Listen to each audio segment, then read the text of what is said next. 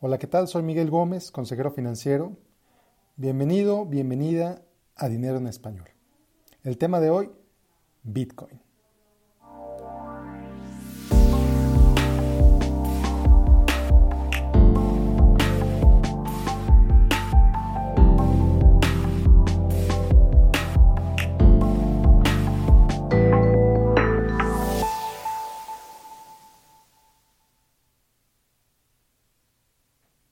Bueno, pues el Bitcoin, el bendito Bitcoin. Parece que todo el mundo está hablando sobre él. Parece que todos se están haciendo ricos con él. O al menos hay muchas voces, algunas muy ruidosas, diciendo que ese es el caso. En cuestión de un par de años, el Bitcoin pasó de ser simplemente una novedad de la que solo se hablaba en círculos tecnológicos y libertarios, como se dice en Estados Unidos, a hacer un tema de discusión diaria en medios de comunicación de todo el mundo. Prácticamente ya no hay periódico que se llame serio, que, sea reconocido, que todos los días diga en cuánto amaneció el Bitcoin o cuánto subió el Bitcoin el día anterior o cuánto bajó, etcétera, etcétera, etcétera.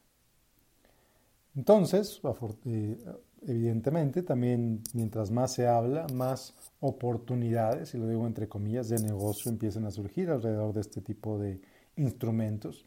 Y existen innumerables esquemas de negocios piramidales en los que te dicen invita a tus amigos y gana, invita a tus amigos a invertir en Bitcoin o invertir en X moneda y gana. Y por supuesto, pues ya mucho he hablado al respecto sobre, las, eh, sobre los esquemas piramidales en los que no solo corres el riesgo de perder dinero, sino también pones en riesgo tu amistad o, tu relación eh, personal con aquella persona que hayas invitado. Entonces, de pronto, gente que no tiene absolutamente ningún tipo de experiencia en inversiones, olvídate evidentemente tener licencias eh, para poder operar como tal, se sienten traders, se sienten gente que es capaz de invertir y de tomar decisiones de inversión, comparten screenshots en Facebook, te invitan a unirte a su grupo de trading, etcétera, etcétera, etcétera. Entonces, bueno, pues con todo este ruido y con los movimientos realmente increíbles que Bitcoin ha tenido, se puede decir que es una burbuja. ¿Es Bitcoin una burbuja? Te voy a decir que es difícil decir que no. Es difícil decir que Bitcoin no es una burbuja. A final de cuentas ha subido casi 1000% tan solo en el último año. 25% en el último mes. Este tipo de rendimientos, por supuesto que van a llamar la atención en los medios de comunicación, lo que por supuesto va a hacer que más gente esté interesada en invertir en esta moneda, lo que hace evidentemente que los precios sigan subiendo. El típico comportamiento de una burbuja. De hecho, recuerda mucho, muchísimo, diría yo, a lo que pasó con la fiebre de los tulipanes en Holanda hace casi 400 años. Te invito a que investigues, a que busques qué pasó, pero te puedo decir que llegó un momento en el que el precio de un bulbo de tulipán, un simple bulbo de tulipán, llegó a superar lo que un trabajador ganaba en un año. Entonces, por supuesto que había gente que iba a invertir en tulipanes, por supuesto que había gente que te iba a decir que los tulipanes iban a ser la siguiente inversión en la que te ibas a salir de pobre. Y hubo gente que perdió todo, literalmente todo, por haber invertido en tulipanes o en contratos que prometían eh, pagarte tus tulipanes en algunos cuantos meses. También recuerda mucho a lo que pasó con las .com en los que precios de acciones de empresas que no solamente no tenían ganancias, algunas de estas empresas ni siquiera tenían ventas. Algunas de estas empresas apenas estaban abriendo sus puertas y resulta que sus acciones ya valían cientos de millones de dólares. Entonces, empresas que se fueron, empresas cuyas acciones se fueron hasta el cielo en cuestión de meses, generando ganancias ilusorias en cuestión de meses, solo para caer estrepitosamente en unas cuantas semanas. Entonces, ¿qué es lo que pasa con estas burbujas? ¿Qué es lo que pasa con estos tulipanes, con, esta, con estas .com, incluso con los bienes raíces en 2007?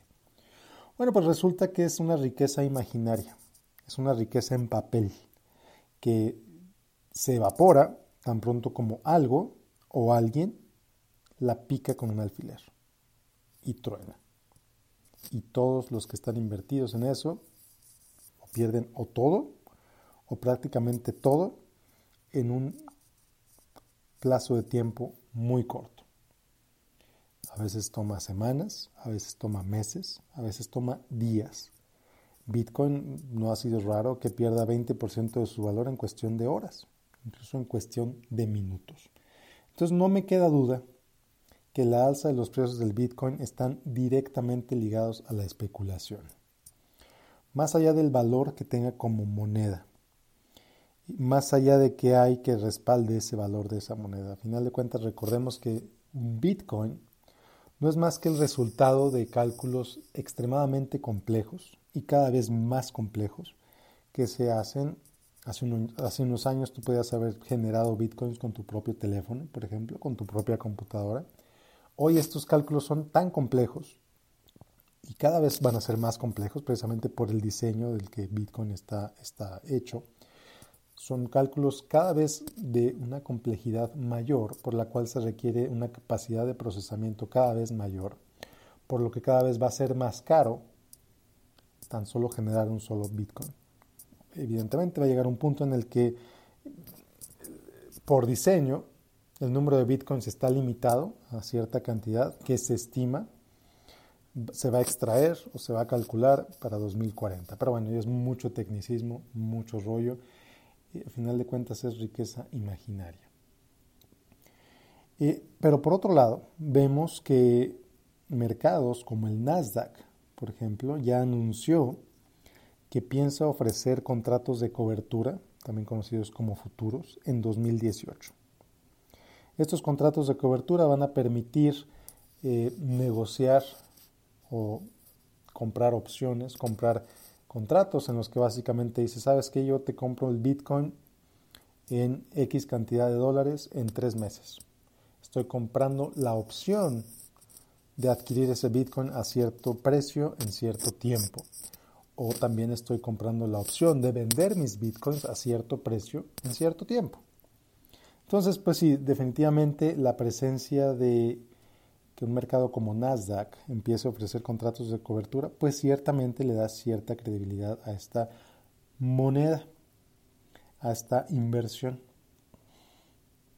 Pero recordemos que fueron precisamente los contratos de cobertura, no en Bitcoin evidentemente, sino en hipotecas, lo que pusieron en sus rodillas a los mercados financieros, no solo de Estados Unidos, sino de todo el mundo fue gracias o fue a través de los contratos de cobertura que muchísima riqueza se evaporó en 2007.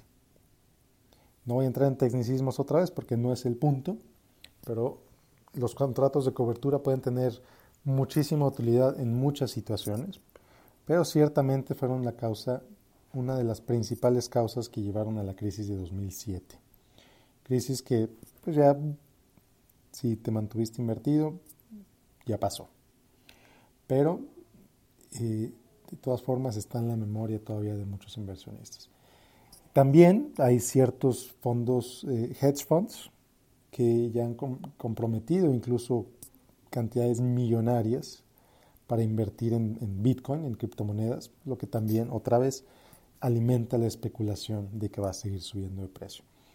Por otro lado, algunas de las mentes más reconocidas en el mundo de las finanzas han sido fuertes críticos de las criptomonedas, especialmente en los últimos meses, cuyo valor ha ido subiendo de manera verdaderamente ridícula. Gente como Alan Greenspan, exdirector de la Fed en Estados Unidos, Jamie Dimon, el CEO de JP Morgan, y Jack Bogle, fundador de Vanguard, una de las principales compañías de fondos de inversión en el mundo, están fuertemente, eh, se oponen fuertemente al Bitcoin y a, que, y a que sea algo real. ¿Cuáles son sus argumentos? Bueno, sus argumentos son bastante claros. Que efectivamente no hay nada que respalde o que justifique no solo los altos precios de Bitcoin, sino realmente su utilidad social. Cuando hablas del oro, por ejemplo, al menos el oro lo puedes usar para hacer joyería al menos el oro tiene cierto valor intrínseco. Pero el Bitcoin no es más que un archivo en un disco duro, generado a través de realizar cierto tipo de cálculos, súper complejos, sin duda, pero a final de cuentas es solo el resultado de operaciones matemáticas. ¿Qué utilidad tiene ese resultado de operaciones matemáticas? Para mí y para estas personas eh, brillantes en el mundo de las finanzas, prácticamente nulo. Y también dicen que, y, concuerdo con ellos, no tiene ninguna utilidad social. Por ejemplo, te voy a poner un ejemplo muy claro. Se dice que Bitcoin es el futuro de las monedas, que va a llegar a reemplazar el dólar, que va a llegar a reemplazar el peso, etcétera, etcétera, etcétera. Está muchísimo, muy lejos de llegar ahí. Extremadamente lejos de llegar ahí. Estamos hablando de que Bitcoin hace operaciones infinitamente, el volumen de operaciones que se realiza en Bitcoin cada día es una gota del mundo de las transacciones que se hacen en, el dólar, por ejemplo. Pero no solo eso, sino a través del, sistema de pagos de Visa, por ejemplo, o de Mastercard. Es, está lejísimos que las cantidad de transacciones que se hacen en Bitcoin sea tan solo equivalente a lo que se hace en Visa o a través de Mastercard. Pero bueno, es muy difícil justificar el uso de Bitcoin. Por ejemplo, y aquí está el ejemplo claro que te iba a poner. Si yo ordeno una pizza y la quiero pagar con Bitcoin, una pizza a lo mejor cuesta 10 dólares, y la quiero pagar con Bitcoin, resulta que el costo por usar Bitcoin, el costo de hacer esa transacción, ronda alrededor de los 12 dólares. Entonces, evidentemente, no tiene caso pagar una pizza de 10 dólares si la, el solo pagarla, el solo hecho de poder pagarla me va a costar 12 dólares. Y agrégale a esto la tremenda volatilidad que tiene esta moneda, que tiene este instrumento. En el momento que pongo mi orden por teléfono o por internet de mi pizza, el Bitcoin vale 0.0008 dólares, por ejemplo. Resulta que en el momento que llega mi pizza a la casa, el Bitcoin ya vale 0.0009 dólares.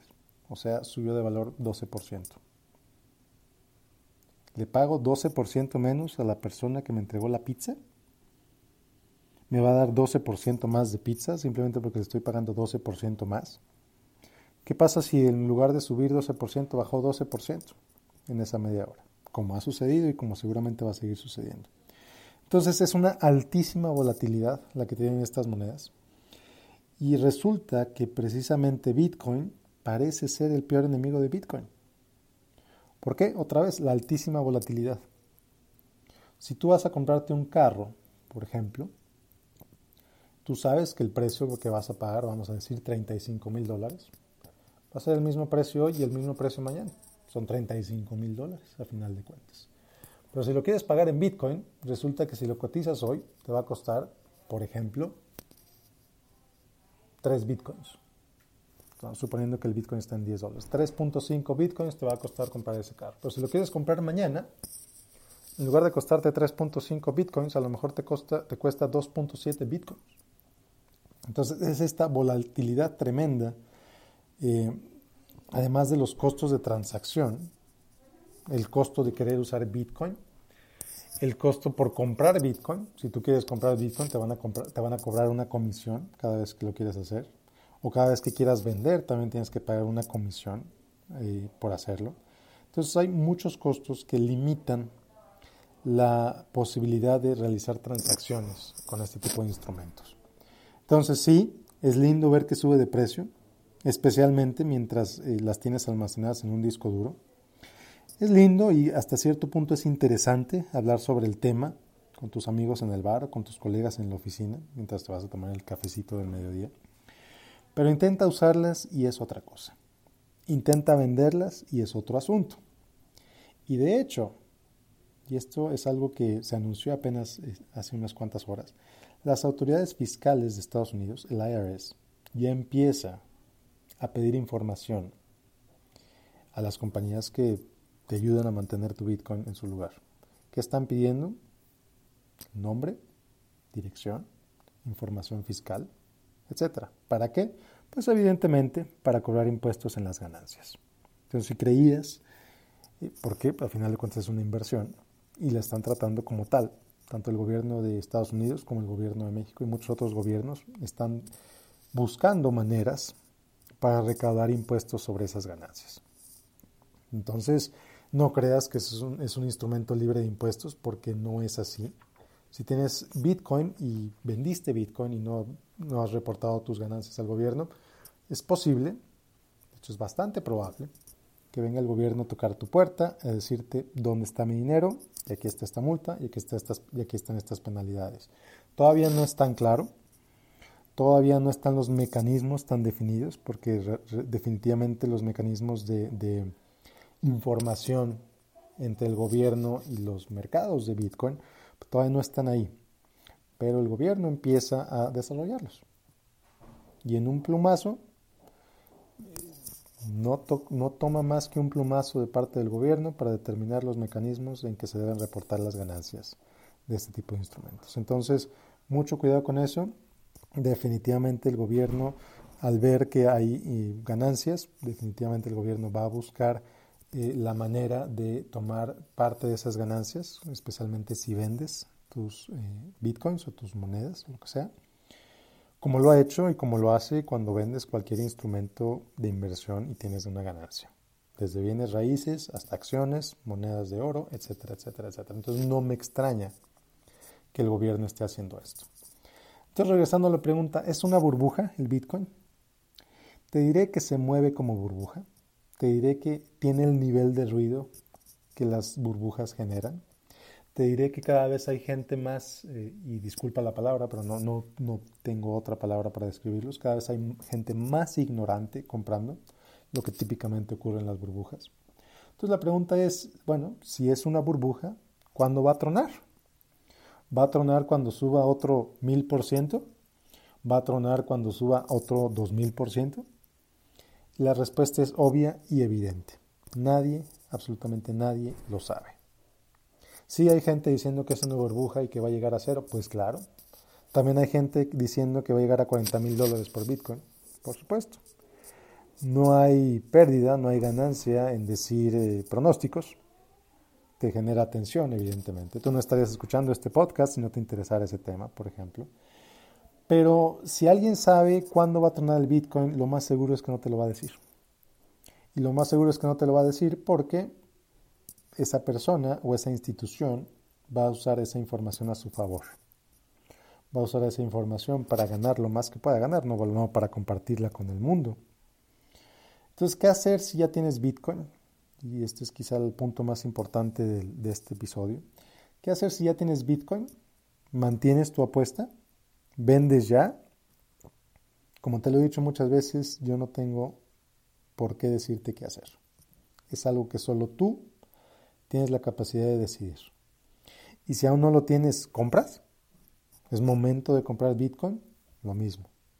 Yo no te puedo decir qué hacer. Lo que sí te puedo decir es que si decides hacerlo, te asegures que no utilices una parte importante de tu riqueza para inversiones de este tipo. Que lo trates como una apuesta en el casino. Que lo veas como una fuente de entretenimiento. No como una inversión para asegurar tu futuro financiero. Sí, invierte a lo mejor lo que, lo que estés dispuesto a perder hasta el último centavo. Si estás dispuesto a perder hasta el último centavo 10 mil dólares, adelante. 100 mil dólares, adelante. Si no te importa perderlos hasta el último centavo, adelante. Pero que tu exposición al Bitcoin sea solamente equivalente a tanto cuanto puedas perder hasta el último centavo y no afecte tu vida de ninguna forma. Tú decides cuánto es. ¿Un dólar? ¿20 dólares? ¿100 dólares? mil dólares, tres mil dólares, tú lo decides. Yo no puedo decirte invierte solo 10 pesos o invierte solo mil dólares, porque evidentemente no conozco tu situación personal. Si decides hacerlo, hazlo solo hasta el punto en que no tengas problema en perder hasta el último centavo. Y claro, aquí hay otro punto importante también, el tema de moda es el Bitcoin. Pero ¿qué hay de Ethereum? ¿Qué hay de Bitcoin? Cash. ¿Qué hay de las otras más de 1.300 criptomonedas que existen en el mundo? Sí, escuchaste bien, hay más de 1.300 criptomonedas y van a seguir surgiendo. Mientras haya interés, mientras haya gente dispuesta a comprar la criptomoneda 1400, la criptomoneda 1500, la criptomoneda 3000. Los argumentos son los mismos. Mucho, mucho cuidado. Y mucha, mucha suerte. De verdad, esto se trata de suerte. No hay ningún fundamental, no hay ningún eh, argumento que justifique el que Bitcoin valga 10 mil dólares o que valga un dólar, más allá de la demanda que existe. En el momento que los grandes inversionistas o la gente que tiene, la gente que ya se hizo millonaria, por ejemplo, la gente que compró su Bitcoin en 2010, la gente, el momento que decidan venderlo, bueno, entonces quizá los precios empiecen a bajar. ¿Cuándo va a suceder? No lo sé. Entonces te digo mucha suerte. Y si entras, perdón por el ruido, hay gente pasando aquí enfrente, si entras, si decides hacerlo, te quiero decir que por favor deseo que tu avaricia no se convierta en decepción. Si entras, entra pensando que lo vas a perder todo. Quizá dupliques tu dinero, quizá lo multipliques por 10 veces, quizá lo multipliques por 100 veces, o quizá llegue a cero. Entra pensando que quizá va a llegar a cero, como una buena fuente de entretenimiento y ya, y nada más. No lo veas como algo que va a resolver tu vida, porque posiblemente no lo va a hacer. Y bueno, si te gustó este episodio, te pido, te sugiero que lo compartas con tus amigos. Si tienes un amigo trader que te está invitando a invertir en Bitcoin, invítalo a que escuche esto, escucha sus comentarios, escucha sus argumentos y tú decides si lo haces o no lo haces. Yo en lo personal no lo voy a hacer, no pienso hacerlo, no me interesa. Tú eres una persona diferente, tú tienes ideas diferentes. Si quieres hacerlo, adelante, si no, también. Muchas gracias por escucharme. Te invito también a que me dejes un review, tu comentario sobre este podcast en iTunes. Eh, me parece muy curioso, este ha sido uno de los podcasts, está en el top 10 de podcasts de inversiones en México y en muchos otros países de Latinoamérica. Eh, gracias a ti, te lo agradezco muchísimo. Te invito a que por favor me dejes un review por ahí también para que llegue más gente y más gente se interese en escuchar este podcast Dinero en Español. Te invito a que me sigas también en facebook.com diagonal Miguel Gómez Consejero. Y bueno, muchísimas gracias. Nos vemos el próximo jueves con otro episodio más de Dinero en Español. Que tengas un excelente, excelente día. Bye.